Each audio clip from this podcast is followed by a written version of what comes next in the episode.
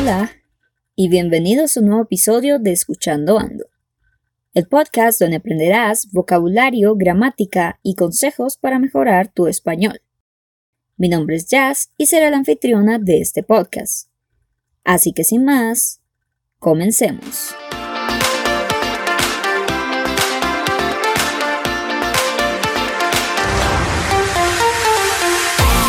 Ahora todos los episodios de Escuchando Ando están disponibles en la plataforma de Spotify para que puedas escuchar este podcast cuando quieras y donde quieras.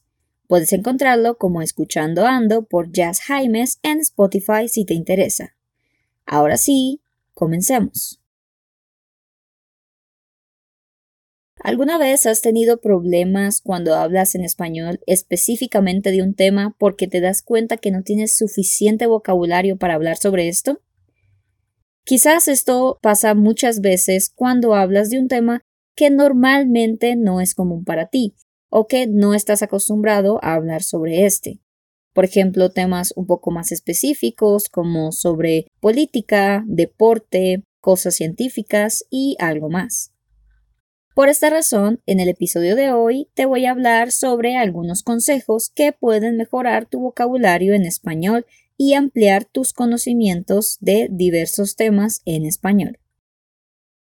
El primer consejo es que identifiques tus necesidades.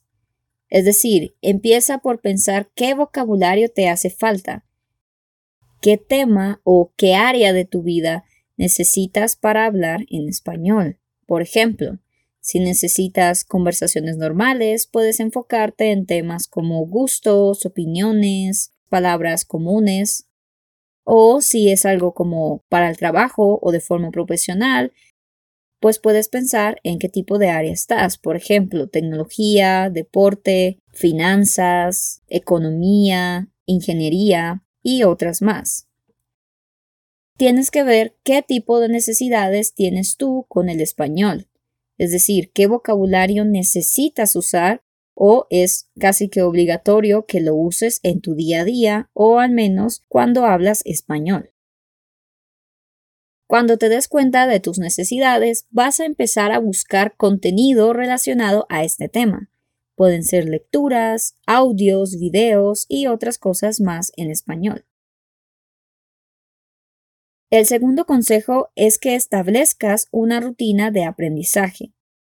Por ejemplo, si ya tienes un nivel intermedio o avanzado de español, probablemente no va a ser tan fácil para ti aprender palabras al azar. Pero al menos toma 10 o 15 minutos al día para escuchar un nuevo contenido, video, podcast o incluso algún audio o canción. Por ejemplo, Ponte una meta de que todos los días vas a escuchar al menos un podcast o vas a leer una revista en español. Quizás vas a durar unos 15 o 20 minutos haciendo esto. Pero lo importante de esto es que vas a buscar activamente palabras que no conoces en estas revistas, historias o audios. Y así de esta manera podrás aprender nuevo vocabulario porque muchas veces las personas están escuchando un podcast, están viendo un video o incluso una película en español.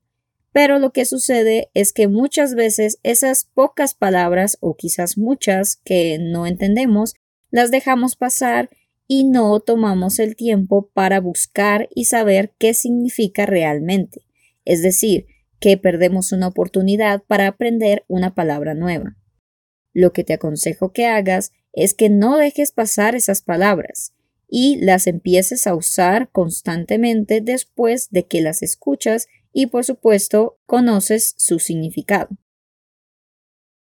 El tercer consejo que te doy va de la mano con el segundo, y es, cada vez que encuentres una nueva palabra, anota la palabra y busca el significado, e intenta usarla en tu día a día, intenta usar esta palabra en tus conversaciones de español. Quizás algunas palabras no son tan fáciles de usar en conversaciones cotidianas, pero por ejemplo puedes buscar grupos, chats o incluso puedes buscar un profesor para tener una conversación específica sobre este tema donde sabes que sí o sí vas a usar esta palabra. Por ejemplo, la palabra aerodinámica. Esta palabra es muy específica, pero puedes, por ejemplo, empezar una conversación en grupos de español o incluso una conversación con un profesor privado y te aseguro que sí o sí vas a usar esta palabra. Y por supuesto que mientras haces este ejercicio probablemente vas a encontrar nuevas palabras que vas a adquirir y vas a empezar a usar. El cuarto consejo es buscar sinónimos de palabras. Normalmente nos quedamos con las palabras básicas o con las primeras palabras que aprendemos en español para hablar sobre ciertas cosas, objetos, frases o incluso dichos. Te aliento a que empieces a buscar sinónimos de las palabras que ya conoces. Te vas a sorprender de cuántas palabras nuevas puedes empezar a usar sin necesidad de tener un significado diferente o completamente desconocido a palabras que tú ya conocías. Además, usar diferentes palabras en un mismo contexto o en un mismo tema hace que la persona suene mucho más atractivo y fluido en español. Es decir, tu conversación va a ser mucho más interesante y por supuesto vas a sonar mucho más fluido en el idioma español. El siguiente consejo es que asocies nuevas palabras con tu idioma nativo. Muchas personas no aconsejan esto, pero la verdad es que funciona bastante bien. No significa que estés traduciendo la palabra, como lo piensan muchas personas, sino que quizás esta palabra tiene un sonido similar a otra palabra en inglés que quizás no tiene nada que ver pero que para ti va a ser muy útil para recordar esta palabra. Esto se hace para recordar palabras nuevas. Por ejemplo, la palabra periódico, que significa newspaper en inglés. No suena nada similar. Pero si piensas, ah, el periódico se entrega todos los días de una forma continua, es decir, periodic en inglés, que significa que es continuo.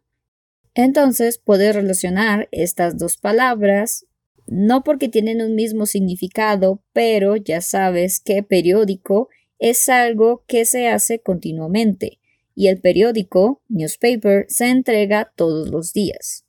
Y ahí ya tienes una relación con esta palabra y seguramente no la vas a olvidar después.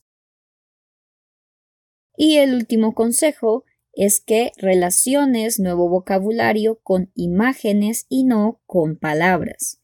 Por ejemplo, en el anterior consejo te dije que relacionaras el sonido de la palabra con algo que te recuerde en tu idioma nativo.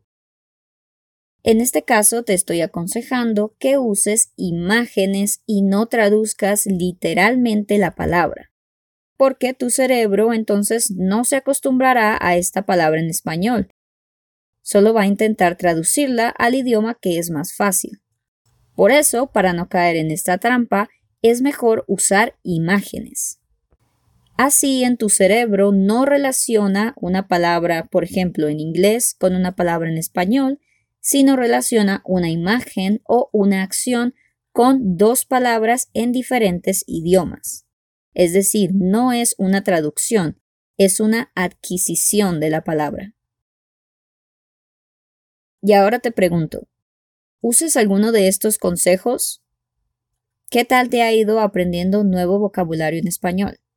¿Es fácil o difícil para ti? Déjame saberlo en los comentarios. Muy bien. Hemos llegado al final del podcast. Hoy te expliqué cómo aprender nuevas palabras en español de forma constante que te servirá para mejorar tu aprendizaje. Ahora es tu turno para empezar a poner en práctica todo lo que aprendimos hoy. Recuerda que ahora Escuchando Ando está disponible en Spotify. También me puedes encontrar como Jess Jaimes en Italki si quieres agendar una lección conmigo y escribe en los comentarios qué tipo de vocabulario o temas de gramática quieres escuchar en este podcast. Sin más que decir, espero que tengas una excelente semana y nos vemos en el próximo episodio de Escuchando Ando.